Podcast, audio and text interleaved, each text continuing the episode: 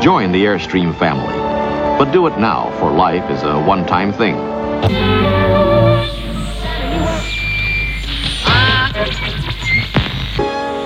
For building dreams is our business.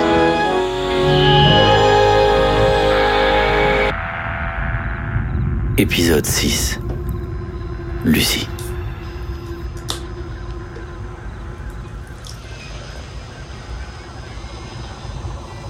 Portait en elle un mystère insondable. Elle riait aux éclats et, brusquement, une ombre passait sur son visage. Comme si elle pressentait l'obscurité qui avançait vers nous. L'imminence d'une catastrophe. Un mal la rongeait et je ne savais pas le nommer. Il arrive parfois qu'un détail rivalise avec le monde.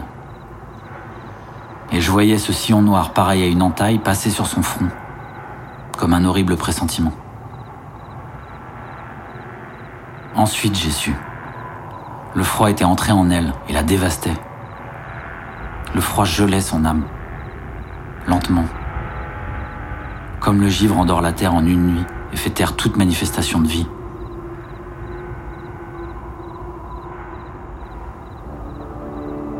Et puis il y a cette image qui revient sans cesse. Le jour était encore loin lorsque je me suis éveillé et elle n'était plus dans le lit à côté de moi. C'était gelé à sa place à elle. Je me suis redressé et je l'ai vue devant la fenêtre. Une bougie était allumée sur la table. Lucie s'est tournée vers moi et son ombre s'est projetée sur le mur. Et ce que j'y ai vu m'a sidéré. Ce n'était pas une ombre humaine que je voyais là.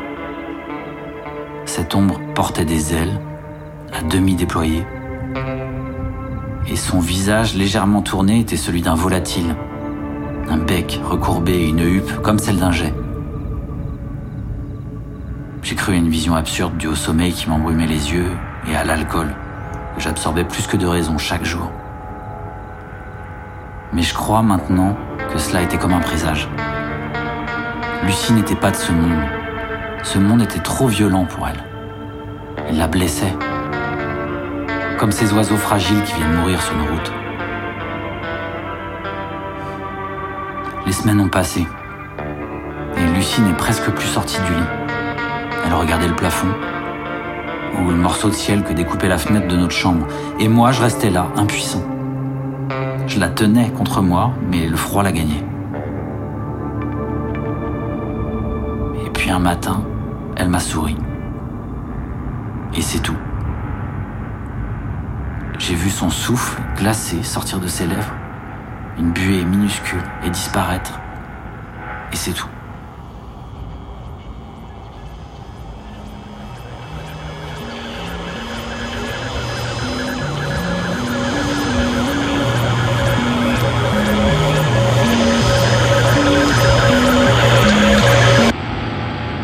De ce que tu aurais pu faire n'aurait pu me retenir de ce côté.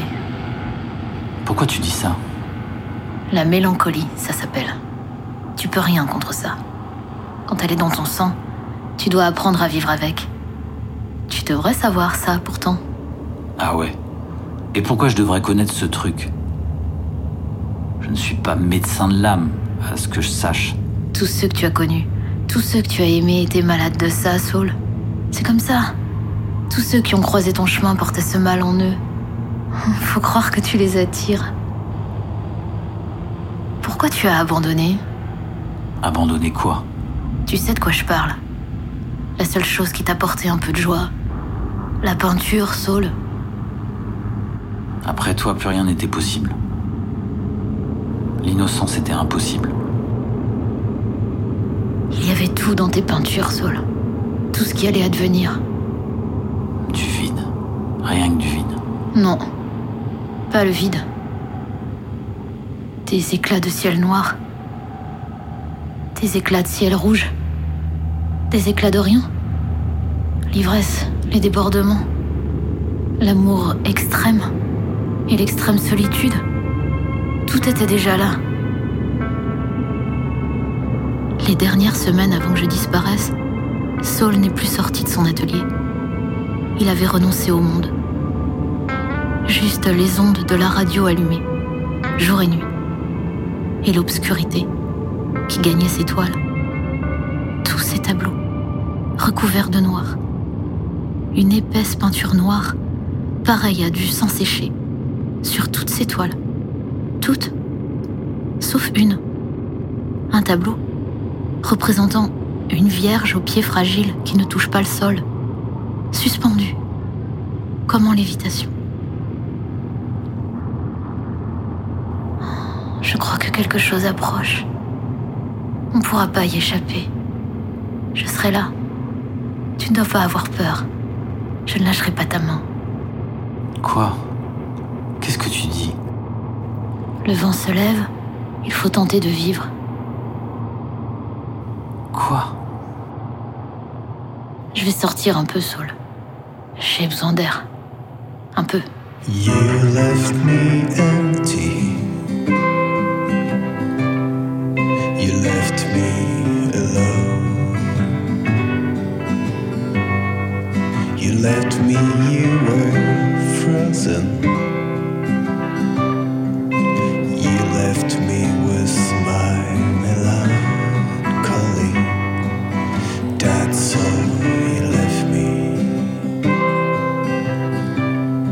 my man.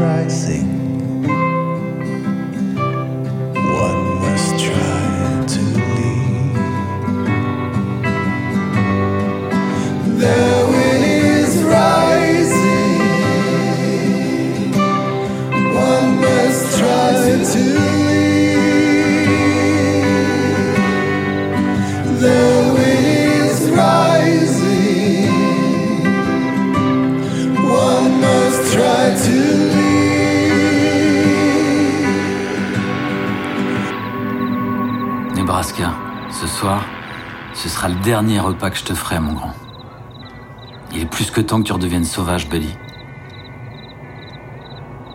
Et si ça tourne mal pour moi, tu ne pourras pas rester dans cette caravane. Parce qu'il ne se passera pas deux lunes avant que ces monstres viennent te chercher et t'emmènent aux eaux de San Diego. Donc comme je t'aime, je vais te préparer le festin le plus gargantuesque de toute l'histoire des iguanes du monde entier. Un truc qui va vraiment faire de toi un lézard de compète. Un dragon invincible, prêt à affronter tous les coyotes, rangers et autres chacals de ce désert. Alors, ouvre grand tes oreilles et écoute bien.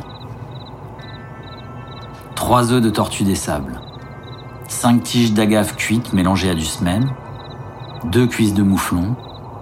Huit feuilles de calanchoé, la préférée de Goethe, mon pote. Parfaite pour les brûlures d'estomac. Lait de cheval en poudre. Macaroni cheese. Pork brains hareng fermenté, sirop d'érable, le reste de mon ketchup cake, le tout copieusement arrosé de Widow Jane 10 ans d'âge pour te donner du cœur au ventre en cas d'attaque de cobra. Avec ça, tu n'auras plus rien à craindre, l'ami. Tu pourras vivre mille ans dans ce désert, crois-moi. Tu verras certainement notre monde basculer et le retour de tes potes brontosaures avant de sentir la moindre fringale. Allez, mon vieux, ne sois pas triste. Nous deux, ça ne pouvait pas durer de toute façon. Et je suis sûr que ton chemin à toi sera sauvage et beau.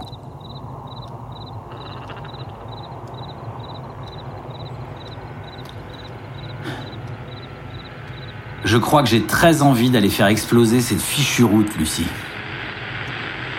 Oui. Et je crois que je vais t'aider à le faire. Saul.